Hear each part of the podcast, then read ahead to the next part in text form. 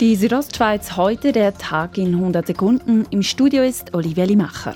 Die Lage in manchen Schweizer Spitälern ist wegen Covid-19 angespannt. Das Bundesamt für Gesundheit meldete heute 5.949 neue Corona-Fälle für die Schweiz und Liechtenstein. Andreas Stettbacher, Delegierter des Bundesrates für den koordinierten Sanitätsdienst, sagte, wenn die Entwicklung gleich weitergehe und keine weiteren Maßnahmen ergriffen würden, würden die Reserven auf den Intensivstationen für zehn Tage reichen.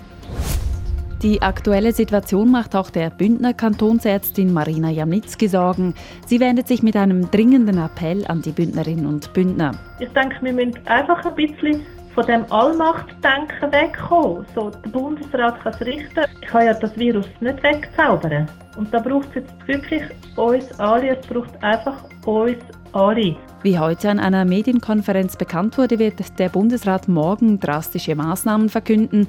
Ebenfalls wird die Bündner Regierung am Nachmittag die weiteren Schritte bekannt geben. Bei der Kollision mit mehreren Steinblöcken eines Felssturzes ist gestern Abend in Grabünden die Lokomotivführerin eines Zuges der Rätischen Bahn mittelschwer verletzt worden. 27 Passagiere kamen mit dem Schrecken davon. Der Zug war gestern kurz nach 19.30 Uhr auf der Fahrt von Tiefenkastel in Richtung Thusis, als er vor dem Bahnhof Sils im Domleschk gegen die auf den Gleisen liegenden Steinblöcke prallte. Die Kommission für Justiz und Sicherheit des Großen Rates schließt das Aufsichtsverfahren gegen den Kantonsgerichtspräsidenten Norbert Brunner mit einem Verweis ab.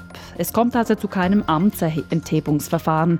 Die Kommission hat im Frühling eine Amtspflichtverletzung Brunners festgestellt. Brunner wurde beschuldigt, in einem Erbstreit ein Fehlurteil gefällt zu haben.